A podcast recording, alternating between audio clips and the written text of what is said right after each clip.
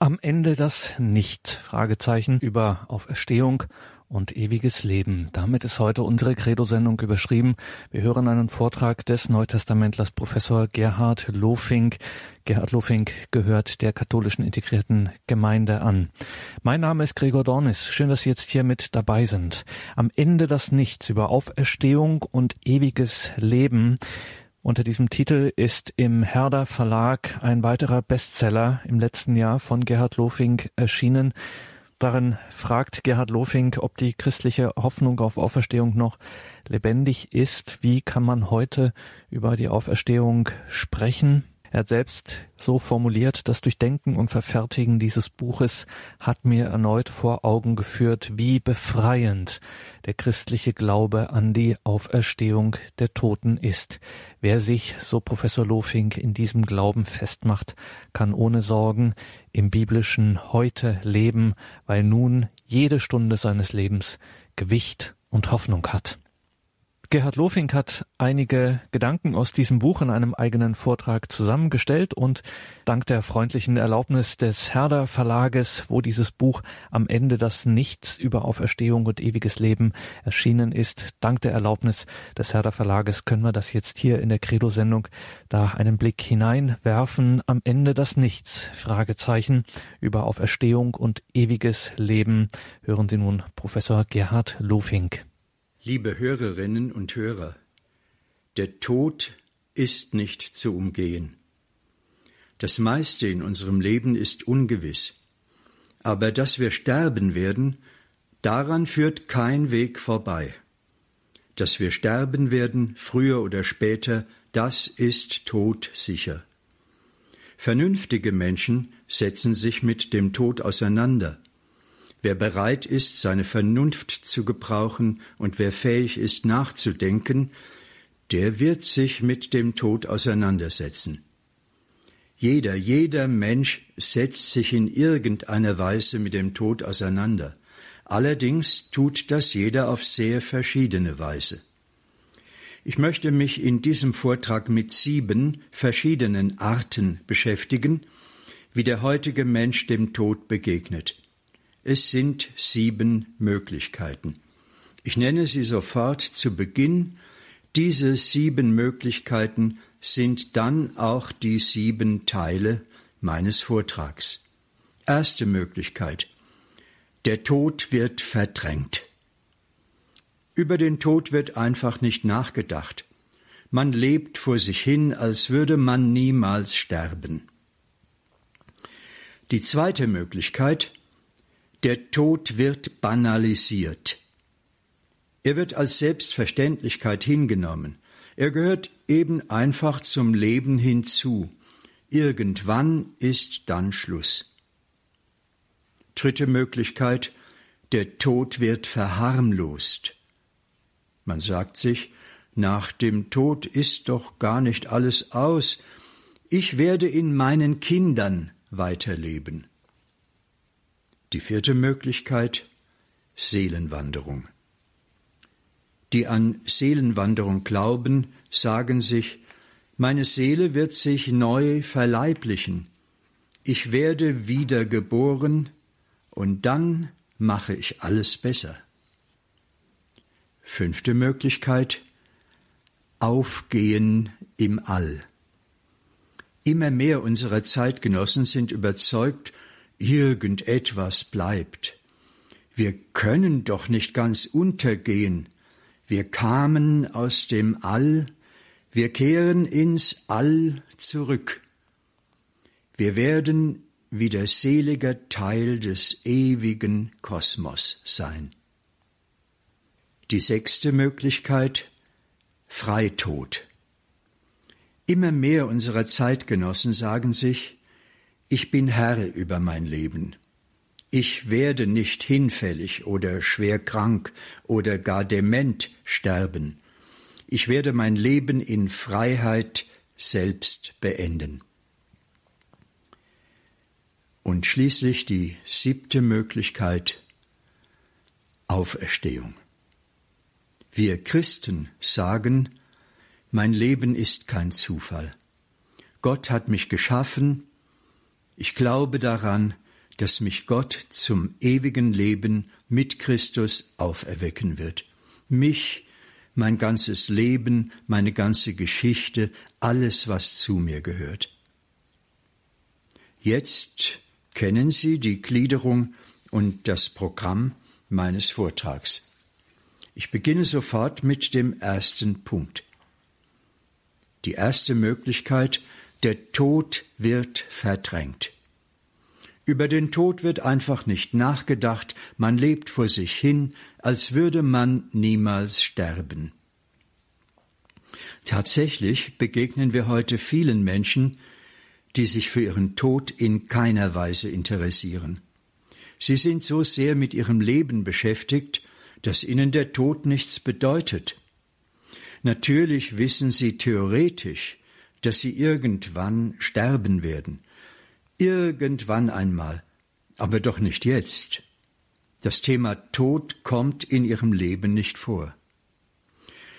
Zwar zeigen die Medien den Tod tausendfach, und nicht nur in den Nachrichten. Die Unterhaltungsindustrie lebt von Leichen, von verbrannten, verwesten, verstümmelten und zerstückelten. Selbst die Sprecherinnen und Sprecher der abendlichen Tagesschau leben geradezu auf, wenn sie von Mord und Katastrophen, von Überschwemmungen und Terrorakten berichten können. Dann sind sie in ihrem Element.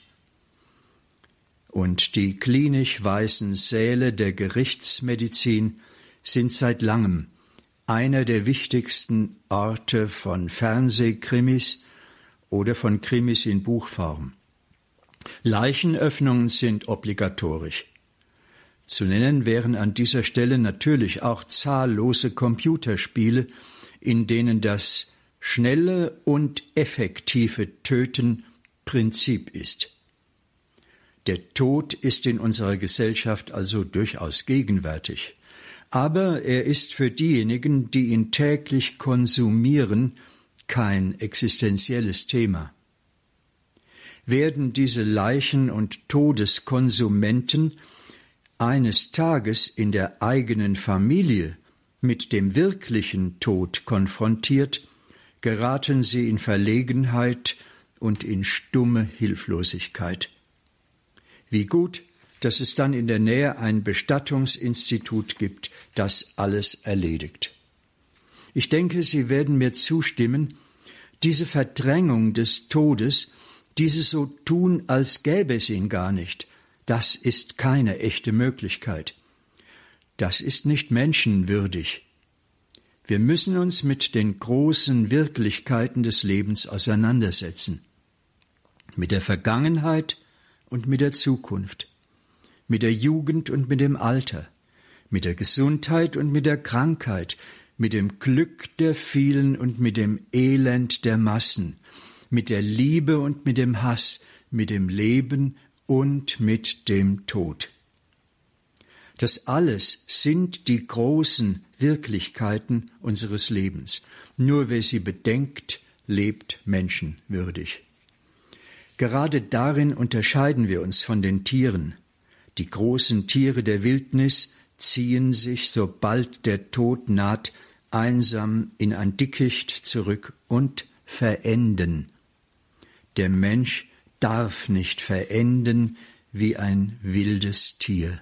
Er sollte bewusst sterben. Und das kann er nur, wenn er schon in seinem Leben seinen Tod bedacht hat. Ich komme zu der zweiten Möglichkeit, wie der Mensch mit dem Tod umgehen kann. Der Tod wird banalisiert. Er wird als Selbstverständlichkeit hingenommen. Er gehört eben einfach zum Leben hinzu. Man lebt sein Leben, und irgendwann ist dann eben Schluss. Ich hatte gesagt, der Mensch darf nicht verenden wie ein wildes Tier. Er sollte bewusst sterben. Und das kann er nur, wenn er schon in seinem Leben seinen Tod bedacht hat den Tod bedenken, das kann man allerdings auf sehr unterschiedliche Weise. Der große Dramatiker und Lyriker Bert Brecht zum Beispiel, hat schon als Jugendlicher über den Tod nachgedacht. Und er kommt zu dem Ergebnis, nach dem Tod ist alles aus. Und deshalb muss man das Leben genießen und das Letzte aus seinem Leben herausholen. Er sagt uns in der Form einer gereimten Predigt mit dem Titel Luzifers Nachtlied, dass es nur den einen Tag des Lebens gibt. Dann kommt die ewige Nacht und alles ist für immer vorbei. Man müsse diesen einen und einzigen Tag also ohne jede Angst genießen, denn mehr habe der Mensch nicht. Mehr stehe nicht bereit. Alle, die behaupten, nach der Nacht käme ein neuer Morgen, seien nichts anderes als Vertröster, Verführer und Betrüger. Dieses berühmt gewordene Jugendgedicht von Bert Brecht lautet folgendermaßen Lasst euch nicht verführen, es gibt keine Wiederkehr. Der Tag steht in den Türen, ihr könnt schon Nachtwind spüren, es kommt kein Morgen mehr. Lasst euch nicht betrügen, das Leben wenig ist. Schlürft es in vollen Zügen, es wird euch nicht genügen, wenn ihr es lassen müsst. Lasst euch nicht vertrösten, ihr habt nicht zu viel Zeit. Lasst Moder den Erlösten. Das Leben ist am größten, es steht nicht mehr bereit. Lasst euch nicht verführen zu frohn und ausgezehr. Was kann euch Angst noch rühren? ihr sterbt mit allen Tieren und es kommt nichts nachher. Natürlich geht diese Predigt mit ihren so eindrücklichen Rhythmen vor allem gegen die Christen. In den Augen von Bert Brecht betrachten sie sich als die Erlösten, weil sie an die Erlösung vom Diesseits glauben. Es ist der alte Vorwurf, der seit Karl Marx und Friedrich Nietzsche nie mehr verstummt ist. Die Christen würden die Erde verachten, die Elenden und Armen auf das Jenseits vertrösten und statt die Welt zu lieben auf eine Überwelt hoffen. Der Vorwurf trifft zu Recht falsche Begleittöne im Christentum. Den Grundton des christlichen Glaubens trifft er allerdings nicht. Die biblische Botschaft selbst sagt etwas völlig anderes. Der Bert Brecht, dessen Gedicht ich zitiert habe, hat also den Tod nicht verdrängt. Er hat sich mit ihm auseinandergesetzt. Aber er hat ihn banalisiert. Der Mensch stirbt mit allen Tieren, sagt er. Und das heißt, zwischen ihm und den Tieren ist gar kein Unterschied. Der Mensch verendet eben. Diese Banalisierung des Todes ist gar nicht so selten. Häufiger ist allerdings die Verharmlosung des Todes. Damit bin ich bei der dritten Möglichkeit, die Verharmlosung des Todes. Viele unserer Zeitgenossen trösten sich mit der Auskunft, nach dem Tod ist doch gar nicht alles aus und vorbei. Ich werde in meinen Kindern weiterleben. Was ist von dieser Auskunft zu halten?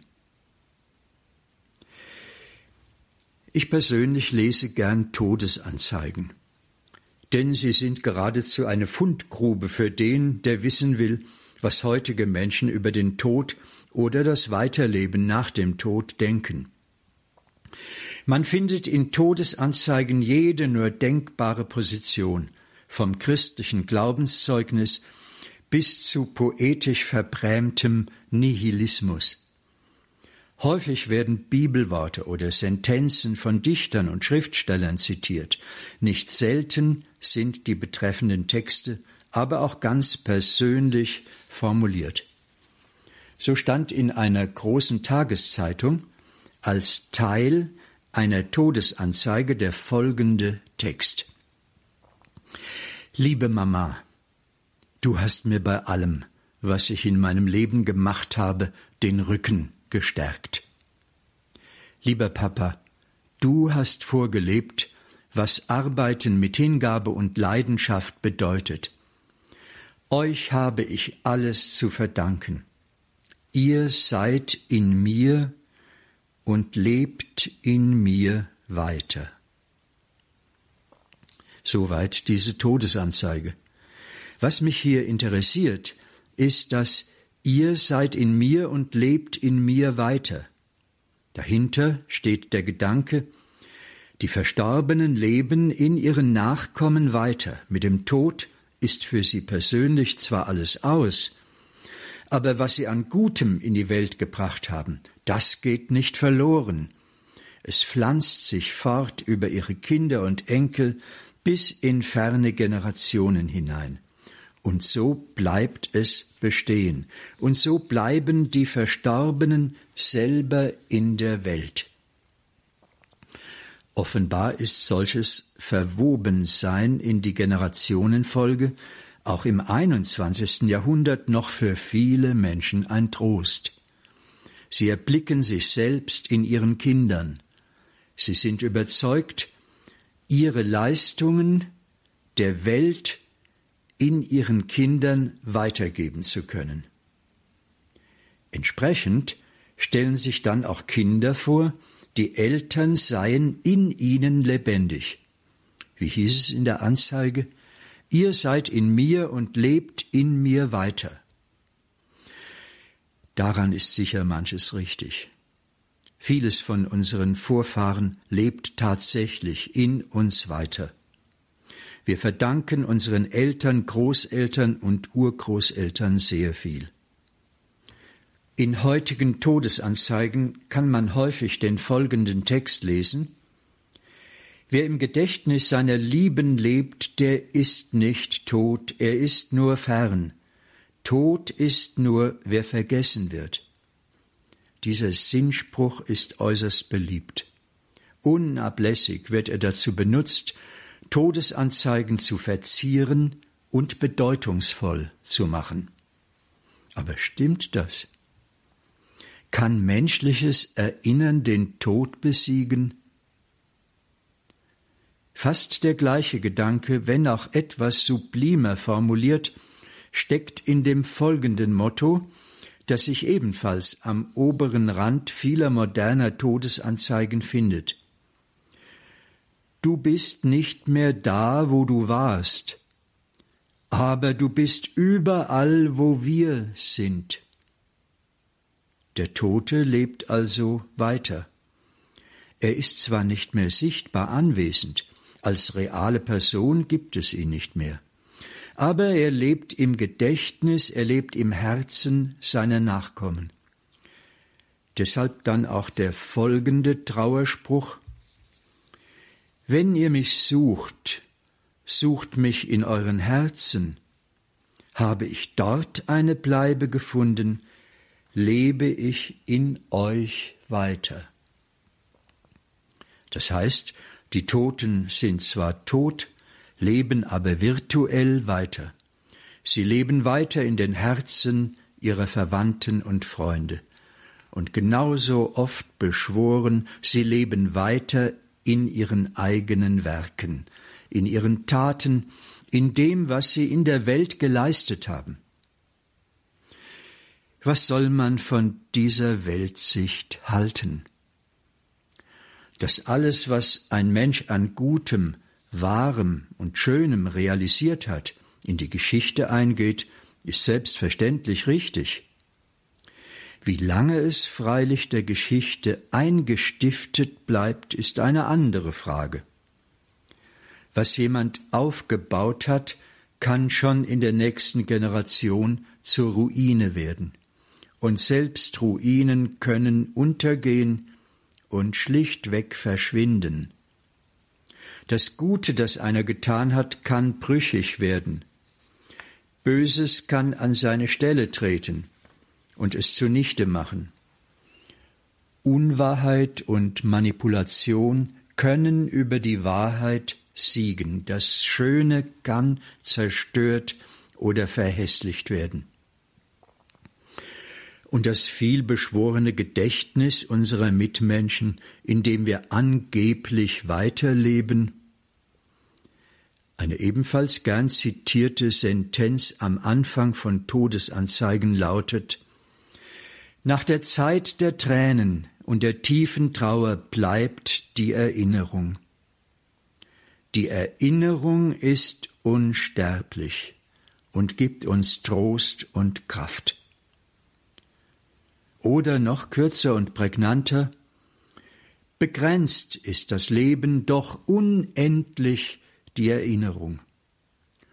Oder etwas poetischer, Erinnerungen sind wie Sterne am Himmel, Deiner wird ewig leuchten. Das klingt eingängig, ist aber trotzdem reine Illusion. Für mich ist immer wieder erstaunlich, wie schwachbrüstig heutige Todesanzeigen sein können. Der Stern der Erinnerungen an dich wird ewig leuchten. Glaubte der Verfasser der Todesanzeige das wirklich? Das Potenzial menschlicher Erinnerungen ist eben keineswegs unendlich und ewig. Schon die Erinnerung an die eigene Lebensgeschichte ist brüchig, hat viele Aussetzer und ist voll von Selbsttäuschungen. Unsere Enkel werden zwar noch einiges von uns wissen, doch dann beginnt unerbittlich das Vergessenwerden. Wir können ja einmal die Probe machen. Von unseren Eltern wissen wir im Allgemeinen noch ziemlich viel, wenn auch nicht alles. Von unseren Großeltern schon bedeutend weniger. Aber immer noch relativ viel. Von den Urgroßeltern wissen wir fast nichts mehr. Und dann setzt es ganz aus. Wer sich darauf verlässt, dass er im Gedächtnis seiner Lieben weiterlebt, lebt in einer Illusion. Wir alle werden in spätestens hundert Jahren mehr oder weniger vergessen sein. Außer es gibt eine Auferstehung. Dann geht nichts vergessen. Dann werden wir auch alle wiederfinden, die wir geliebt haben.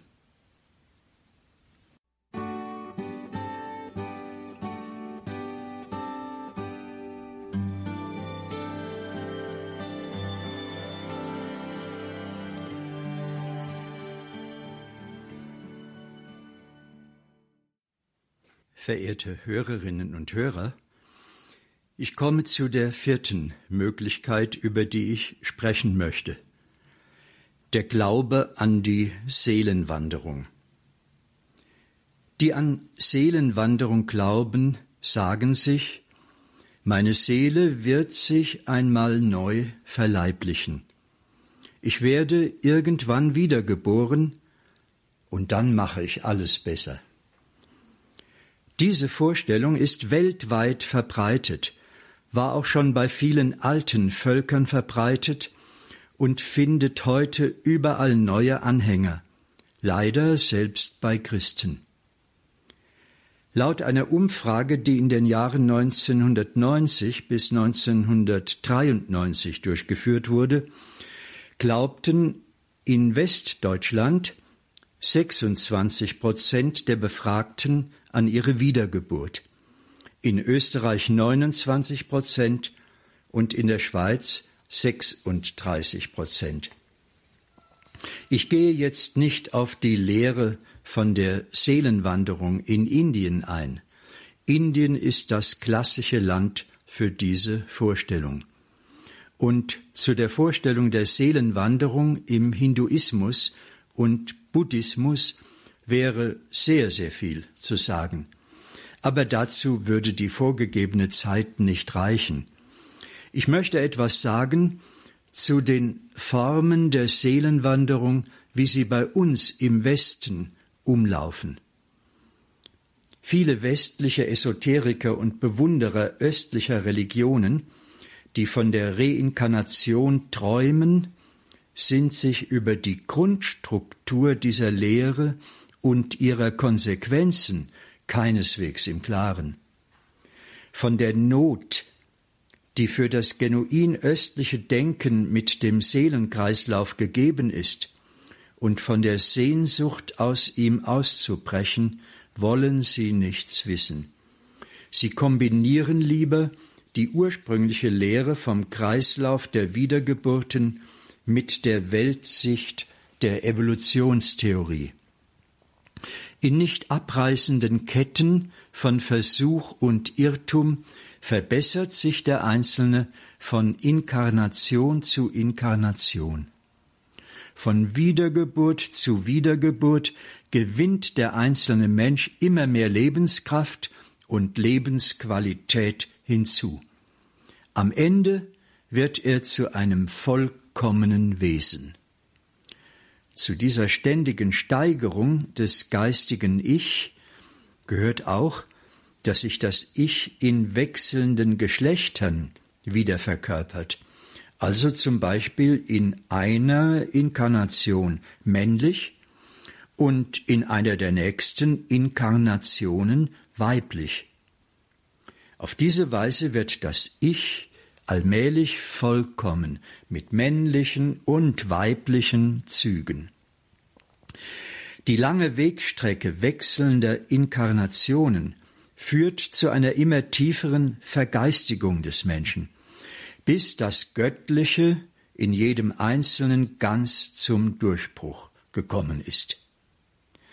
Heute wird bei uns im Westen immer häufiger ein oberflächlicher Mix aus östlicher Weltanschauung, westlicher Psychotherapie und christlicher Tradition zusammengebraut, der sich hervorragend vermarkten lässt und mit echtem Buddhismus nicht das geringste mehr zu tun hat.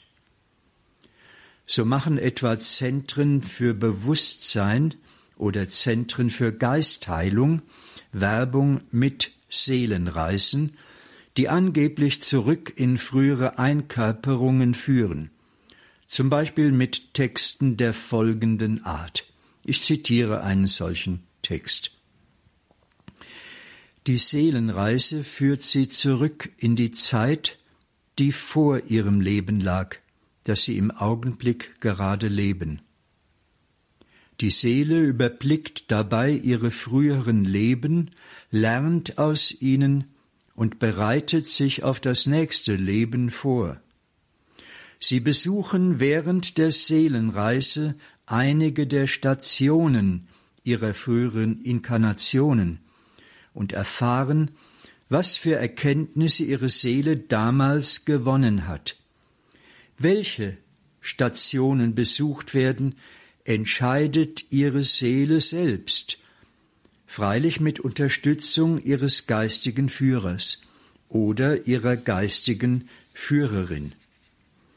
Bei normaler Reinkarnationstherapie arbeiten wir meistens mit traumatischen Erfahrungen um danach Schmerz, Angst, Leid und andere unangenehme Gefühle zu beseitigen. Dabei wird oft geweint. Doch die Seelenreise ist das Gegenteil. Da erleben wir nur Liebe, Sanftmut, Verständnis und viel, viel Weisheit. Auch hier gibt es Tränen, voll Rührung, Dankbarkeit und Freude. Die Seelenreise ist eine Erfahrung, die das ganze Leben bei ihnen bleibt und viele folgende Leben auch.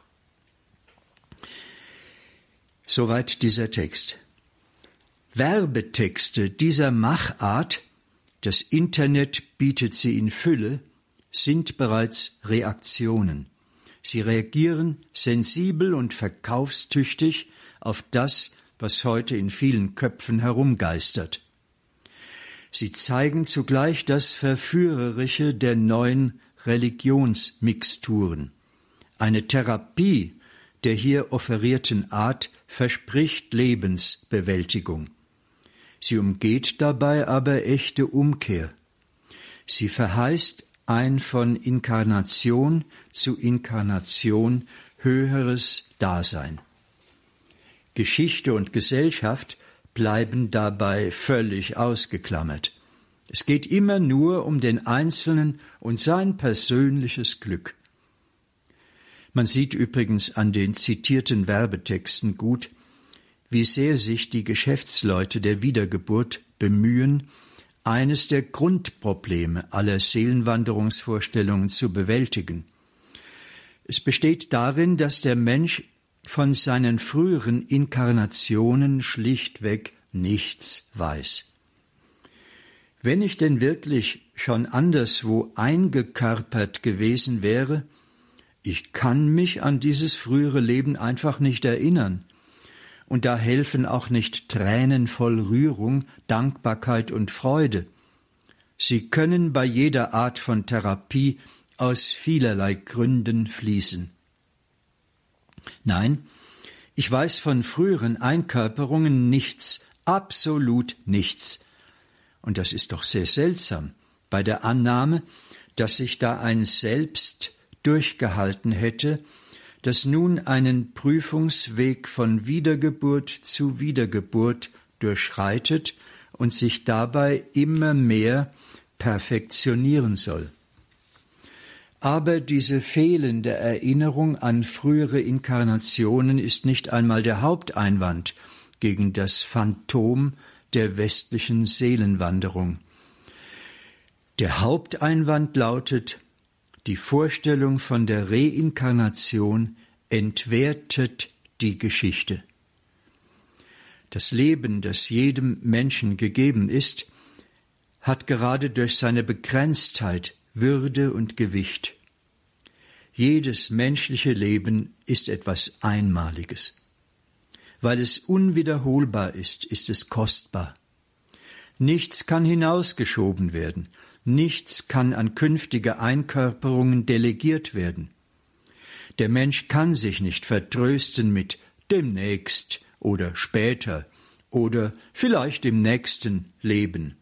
Nein, Jetzt hat er sich zu entscheiden und heute muss er handeln. Damit wird die Zeit verwandelt. Sie ist kein ewiger Kreislauf mehr.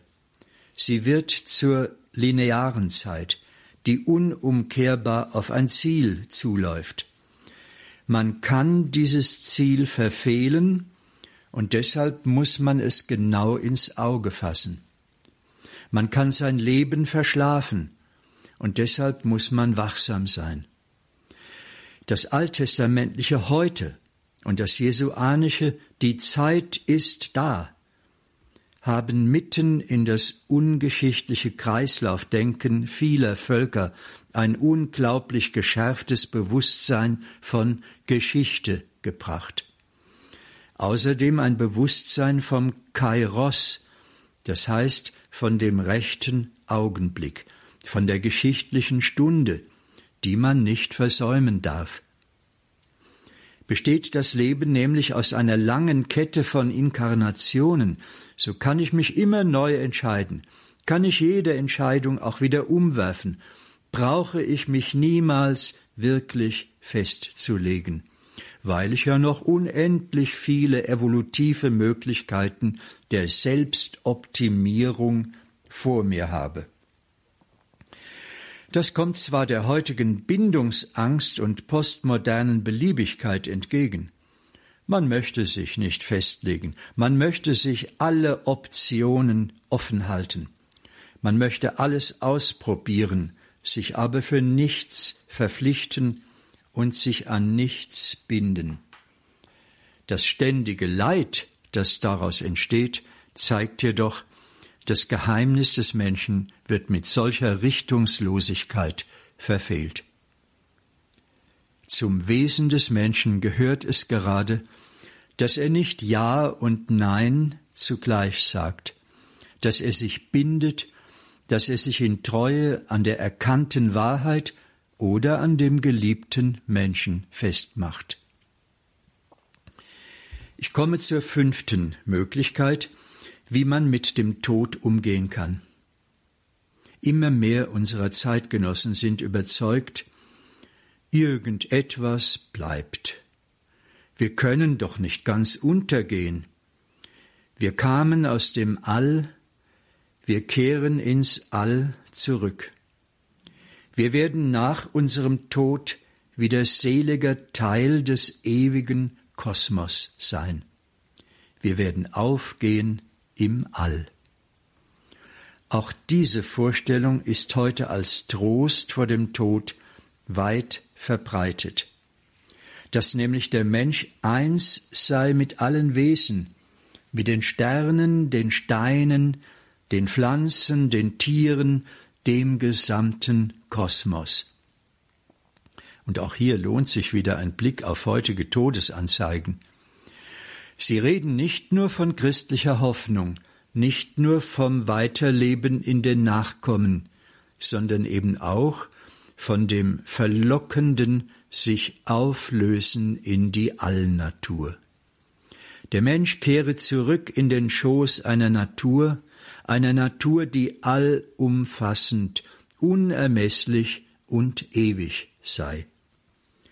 Selbstverständlich zeigen diese Todesanzeigen dann kein Kreuz mehr, sondern stattdessen oft einen schönen, reich verästelten Baum. Das ist nur konsequent. Die Christen haben ihre Toten jahrhundertelang in Gräbern beigesetzt. Es war ein Zeichen ihres Glaubens an die Auferstehung. Verdunstet dieser Glaube und tritt an seine Stelle der Glaube an eine Rückkehr in das ewige All, so passt es viel besser, seine Asche in den Wind streuen zu lassen oder seine Asche ins Meer streuen zu lassen oder sie anonym im Wald am Fuß eines alten Baumes vergraben zu lassen, am besten in einer biologisch abbaubaren Friedwaldurne. Die Angehörigen können sich dann mit dem Gedanken trösten, dass sich die organischen Reste des Toten irgendwann in den säuselnden Blättern des Baumes der Sonne entgegenstrecken. Tatsächlich ändern sich zurzeit die Bestattungsformen mit enormer Beschleunigung. Immer mehr Menschen können sich ihre künftige Ruhestätte außerhalb eines Friedhofs der alten Art vorstellen. Zum Beispiel als gepresste Asche in einem sogenannten Erinnerungsdiamanten oder als Aschenstaub ins Meer gestreut oder auf einem Berg vom Winde verweht oder in Friedwäldern und Ruheforsten unter einem Baum im Schoß der Natur vergraben oder ganz schlicht auf einer Aschenstreuwiese. Der österreichische Dichter Ernst Jandl hat sich mit der ihm eigenen Ironie diesem Neuglauben zugewandt. Er schreibt in einem seiner Gedichte Wir sind die Menschen auf den Wiesen, bald sind wir Menschen unter den Wiesen und werden Wiesen und werden Wald, das wird ein heiterer Landaufenthalt. Selbst dieser Text von Ernst Jandl ist heute auf Todesanzeigen zu finden. Seine Ironie wird dabei meist gar nicht bemerkt. Der Text muss herhalten für die Vorstellung von dem großen, beseelten Zusammenhang, in den hinein sich der Mensch als Person auflöst. Selbstverständlich wird diese Auflösungsmystik noch unterstützt durch unser heutiges biologisches und physikalisches Wissen. Wir sind inzwischen darüber informiert, dass jede Minute in unserem Körper etwa 30 Millionen Zellen sterben und durch 30 Millionen neue Zellen ersetzt werden. Wir werden rein biologisch gesehen alle paar Jahre ausgetauscht. Mit dem Tod hört dieser ständige Austausch unseres Organismus allerdings auf. Und was geschieht dann? Lorenz Marti, Radiojournalist und Sohn des Theologen Kurt Marti, hat ein Buch geschrieben, das versucht, Naturwissenschaft, Esoterik und Mystik zu verbinden. Ich muss Ihnen gestehen, es ist eine Esoterik, die ich geradezu widerlich finde. Sie wird aber immer häufiger und füllt die Buchhandlungen und das Internet. In dem Buch von Lorenz Marti heißt es, ich zitiere, Irgendwann einmal, hoffentlich nicht zu früh, gehen die Atome ihres Körpers endgültig auseinander und ziehen weiter. Für sie ist dann leider Schluss. Nicht so für die Atome. Diese gehen neue Verbindungen ein, zeigen sich vielleicht im leuchtenden Gelb eines Löwenzahns, in der Feuchtigkeit eines Regentropfens oder im Hals einer Giraffe und bestimmt auch im Herzen einiger Menschen. Im nächsten Kapitel seines Buches spricht Lorenz Marti dann von dem ständigen Energieaustausch zwischen dem Menschen und seiner Umwelt. Und er fragt, was aber passiert mit ihrer Energie, wenn sie einmal nicht mehr da sind? Sie zeigt sich in neuen Formen, in Bäumen, Wolken und Steinen, in Erdbeeren, Nashörnern und Menschen, vielleicht auch in einer leuchtenden Sternschnuppe. Diese Gewissheit kann uns mit der Endlichkeit unserer Existenz versöhnen. Es geht etwas weiter. Dann zitiert er einen vietnamesischen Zen-Mönch, der sich immer wieder bewusst macht, ich zitiere, Tag für Tag betrachte ich alles um mich her, um eingehend die Bäume, die Berge, meine Freunde zu betrachten. In ihnen allen erkenne ich mich selbst, und ich weiß, ich werde nicht sterben. In vielen anderen Formen werde ich weiterleben. Ich muss Ihnen gestehen, dass es mich keineswegs mit der Endlichkeit meiner Existenz versöhnt, wenn meine physische Energie einst in Erdbeeren oder Nashörnern weiterlebt. Mir reicht auch nicht dass etwas, dass irgendetwas weitergeht oder dass ich in vielen anderen Formen weiterlebe. Ich möchte durch die schöpferische Gnade Gottes mit meiner eigenen Person weiterleben oder aber überhaupt nicht. Wenn ich diese ganze Auflösungsmystik betrachte, die angeblich glücklich darüber ist, sich in Bäumen, Bergen und Sternschnuppen verströmen zu dürfen, frage ich mich, lief die biologische und die kulturelle Evolution des Menschen nicht genau in die entgegengesetzte Richtung, nämlich zu immer stärkerer Bewusstheit ihrer selbst, zu dem Freiwerden von bloßen Instinkten und Zwängen, zur Emanzipation von der Übermacht des Kollektivs. Lief die biologische und die kulturelle Evolution nicht zur Personwerdung, zu immer intensiverem Begreifen der Unersetzbarkeit jedes Einzelnen. Man kann das alles an der Entwicklung eines Kleinkindes beobachten. Es muss erst noch lernen, zwischen sich und den anderen zu unterscheiden. Es lernt Bezugspersonen wahrzunehmen und eben dadurch sich selbst zu begreifen. Es lernt sich aufzurichten. Es lernt sprechen. Es lernt Begriffe zu verwenden. Es sagt eines Tages zum ersten Mal Ich es wird langsam fähig zu wirklicher Begegnung, zum aus sich selbst herausgehen, zur Wahrnehmung des anderen, zum Wohlwollen, zum Lieben. Und wie mit dem Kind ist es mit dem Menschen insgesamt.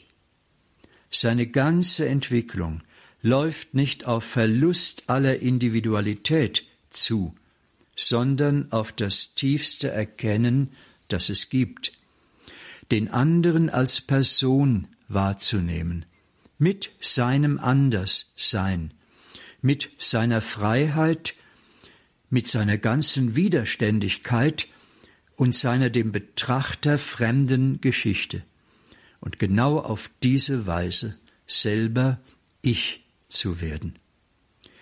Der Mensch ist auf Begegnung hin angelegt. Dahin hat er sich in Jahrmillionen entwickelt. Er ist weder ein einsamer im Meer dümpelnder Seestern geblieben, der dadurch befruchtet wird, dass Spermien im Wasser auf ihn zutreiben, noch ist er ein Herdentier geworden, das blökend hinter dem Schwanz eines anderen Tieres herwackelt. Der Mensch hat aufrechten Gang und eine einmalige, unverwechselbare Geschichte. Und jeder sehnt sich danach, einem anderen Menschen in das geliebte Angesicht zu blicken. Wozu das alles, wenn der Mensch nach dem Tod in einem anonymen All untergeht und wenn das Ende seines Lebens kein Ankommen, sondern ein Zerfließen ist. Wenn es dann kein Erkennen und Erkanntwerden gibt, sondern die Auflösung alles dessen, was er war. Kein seliges Schauen von Angesicht zu Angesicht, sondern das sich verlieren in einem gesichtslosen Kosmos.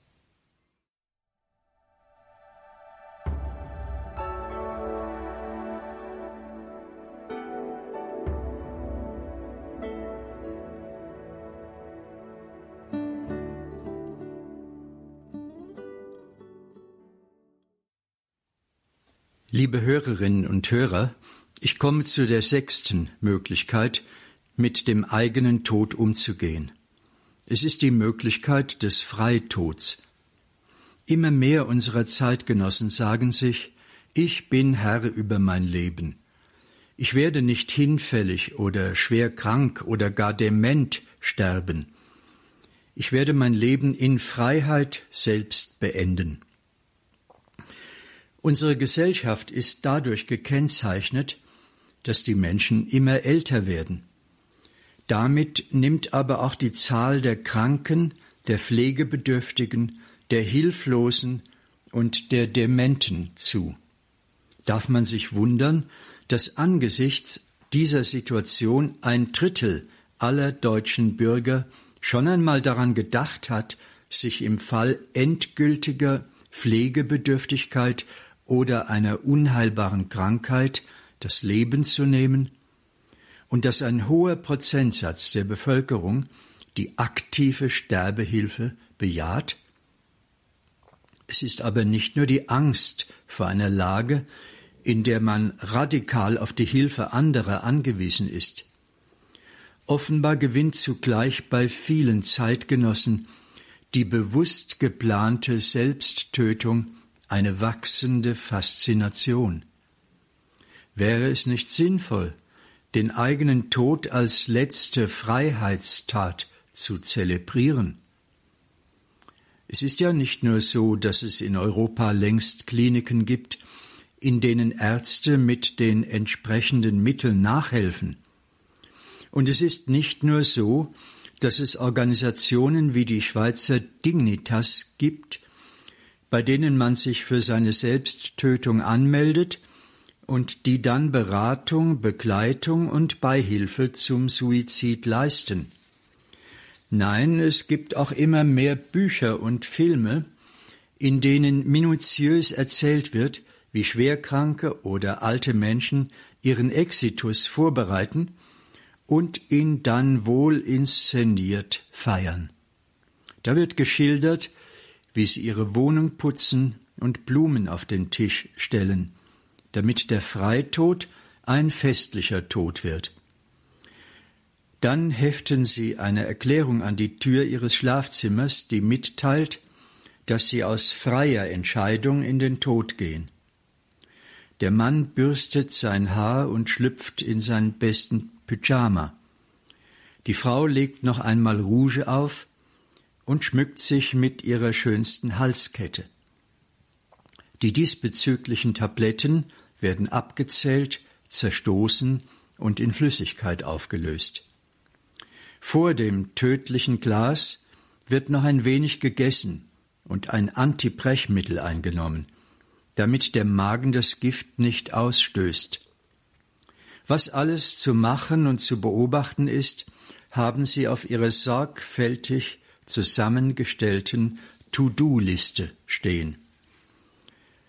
Sie konnten es im Internet oder in der entsprechenden Ratgeberliteratur detailliert nachlesen. Das alles wird uns heute als Buch oder als Fernsehfilm ins Haus geliefert.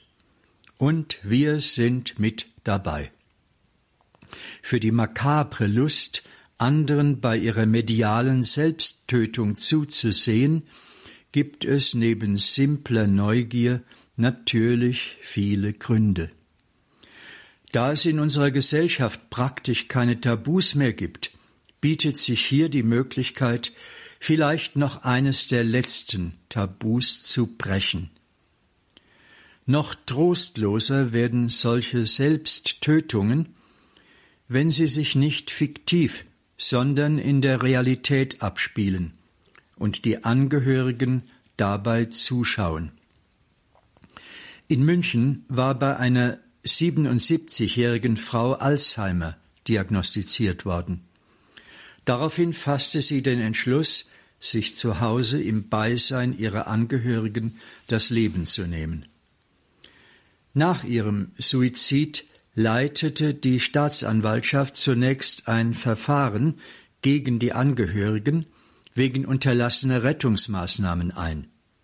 Es wurde allerdings schnell wieder eingestellt. Im Einstellungsbeschluss der Staatsanwaltschaft München vom 30. Juli 2010 liest sich das Geschehen folgendermaßen.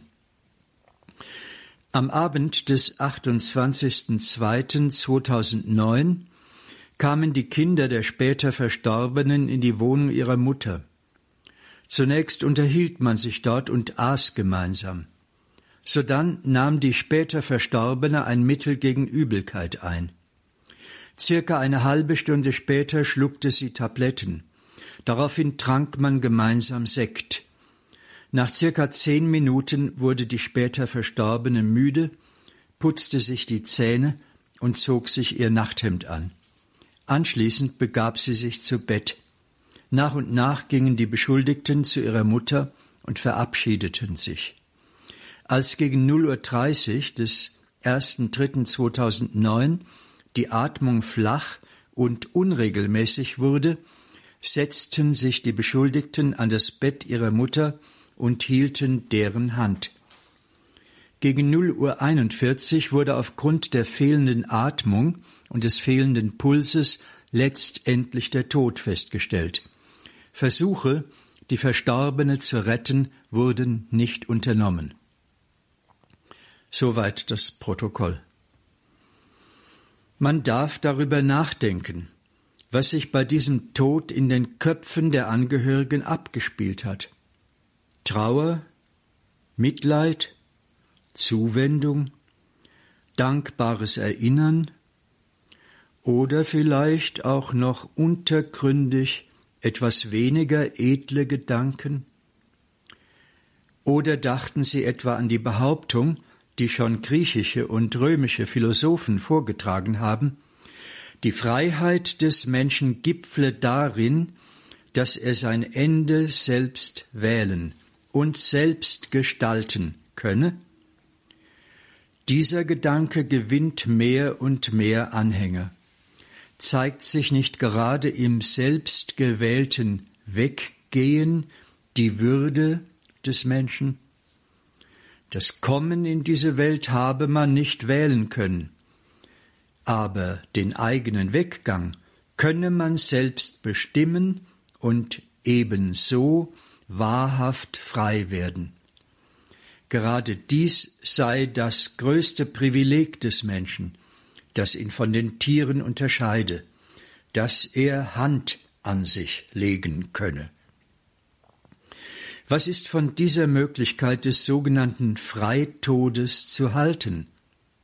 Zu dem Ganzen wäre theologisch und vom christlichen Glauben her viel, sehr viel zu sagen. Ich möchte das aber nicht tun. Dazu brauchte man Zeit. Ich bin sowieso schon an meinem Zeitlimit. Ich möchte Sie nur auf eine Sache hinweisen. Wenn sich der Gedanke des selbstgewählten Todes in unserer Gesellschaft noch stärker verbreiten würde, dann wäre ein solcher Tod gerade kein Freitod mehr. Denn dann würde immer mehr gesellschaftlicher Druck entstehen, dass man sein Leben irgendwann zu beenden habe. Dann würde es irgendwann zum Anstand gehören, dass man Schluss macht. Mit einem Dementen zusammenzuleben kostet Kraft, kostet Geduld, kostet viel Fantasie und viel, sehr viel Zuwendung. Diese Zuwendung ist möglich. Sie ist sogar etwas zutiefst Menschliches. Aber sie kostet Zeit und unter Umständen auch sehr viel Geld. Und wenn sich nun in der Gesellschaft die Vorstellung ausbreitet, anständigerweise solle jemand, der ein Leben führen müsse, das nicht mehr lebenswürdig sei, doch bitte sein Leben beenden, liegt dann nicht nahe, dass sein Leben eben von anderen beendet wird, weil er selbst ja gar nicht mehr so weit denken kann. Und liegt es nicht nahe, dass alte, hilfsbedürftige Menschen in Zwangssituationen geraten? Die Gesellschaft spricht es natürlich nicht aus, aber der alte Mensch würde es dann spüren. Eigentlich solltest du Schluss machen. Du bist den anderen eine Last. Die Gesellschaft braucht dich nicht mehr. Ich halte das ganze Gerede von dem selbstgewählten Tod als einer letzten Freiheitstat für einen hochgefährlichen Unsinn. Dieses Gerede zeigt, wie inhuman eine Gesellschaft werden kann, wenn sie nicht mehr an Gott glaubt. Schulbeispiel für solchen Absturz in die Unmenschlichkeit war der Nationalsozialismus. Und nun komme ich zu meinem siebten und letzten Punkt. Er lautet Auferstehung. Wir Christen sagen, mein Leben ist kein Zufall. Gott hat mich geschaffen ich glaube daran, dass mich Gott zum ewigen Leben mit Christus auferwecken wird. Mich, mein ganzes Leben, meine ganze Geschichte, alles, was zu mir gehört. Zu diesem siebten und letzten Punkt möchte ich jetzt gar nicht mehr viel sagen. Ich möchte Sie eigentlich nur noch konfrontieren mit einem Text, der mir vor einigen Tagen in die Hände fiel. Da wird der bekannte Schauspieler Joachim Kroll in einem deutschen Magazin über Religion befragt. Auf die Frage, hat das Leben einen Sinn, antwortet er, wenn er seinem Sohn begegne und wenn er sehe, wie der sich ärgere und freue und mache und tue und ihm seine Freundin vorstelle, dann habe er das Gefühl, dass das alles einen Sinn habe. Geboren werden, lernen, leben, lehren, sterben, so sei es doch früher gewesen. Man habe was gelernt, habe Kinder bekommen, werde alt, habe etwas weitergegeben, und dann sei Feierabend. Das sei der Sinn des Lebens, eine Kette, immer weiter, immer weiter. Sie haben genau hingehört. Hat das Leben einen Sinn? wurde der beliebte Schauspieler gefragt. Seine Antwort Der Sinn ist einfach das Geborenwerden, das Lernen, das Leben, das Lehren, das Sterben. Man empfängt und gibt weiter und am Ende Feierabend und Schluss. Damit ist die Sinnfrage die wirklich wichtigste Frage unserer ganzen Existenz, reduziert auf das kleinbürgerliche Leben des Einzelnen. Geboren werden, lernen, leben, lehren, sterben. Und was ist mit der Welt? Was ist mit der Geschichte? Was mit den unzähligen deklassierten, gequälten, vergewaltigten, ermordeten der Weltgeschichte? Interessiert das denn überhaupt nicht? Werden das Unrecht, die Lüge, die Manipulation, die Leiden von Milliarden von Unschuldigen niemals aufgedeckt und geklärt werden? Und führen umgekehrt die unendlichen Bemühungen, die Wahrheit zu finden, die Leiden der Geschlagenen zu lindern, die Lage der Gesellschaft zu verbessern, am Ende doch wieder in das Nichts, weil es nicht nur den Tod des Einzelnen, sondern auch das Verschwinden ganzer Völker und Kulturen gibt und am Ende für alle der Untergang steht. Nein, was Joachim Kroll und viele andere Zeitgenossen für den Sinn des Lebens und der Welt halten, das ist mir zu billig. Am Ende Feierabend? Das ist überhaupt keine Antwort. Das ist ein Wegschauen von der wirklichen Sinnfrage. Das ist Verachtung der Leidenden, der Geplagten und der endlosen Kette der Ermordeten. Die einzige vernünftige und sachgerechte Antwort auf die ungeheure und nie endende Frage nach dem Sinn menschlicher Existenz ist der christliche Glaube an die Auferweckung der Toten. Die Schöpfung Gottes endet nicht in der eiskalten Finsternis, endet nicht im Chaos, endet nicht im Nichts, sondern in der Auferstehung aller Geschichte in Gott hinein, in die rechtschaffende Liebe Gottes hinein.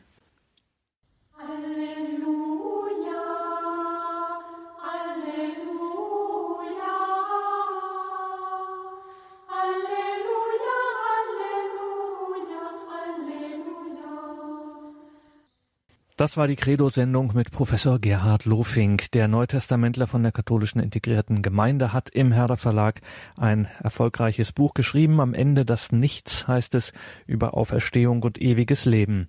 Am Ende das Nichts Fragezeichen über Auferstehung und ewiges Leben geschrieben von Gerhard Lofink, erschienen im Herder Verlag.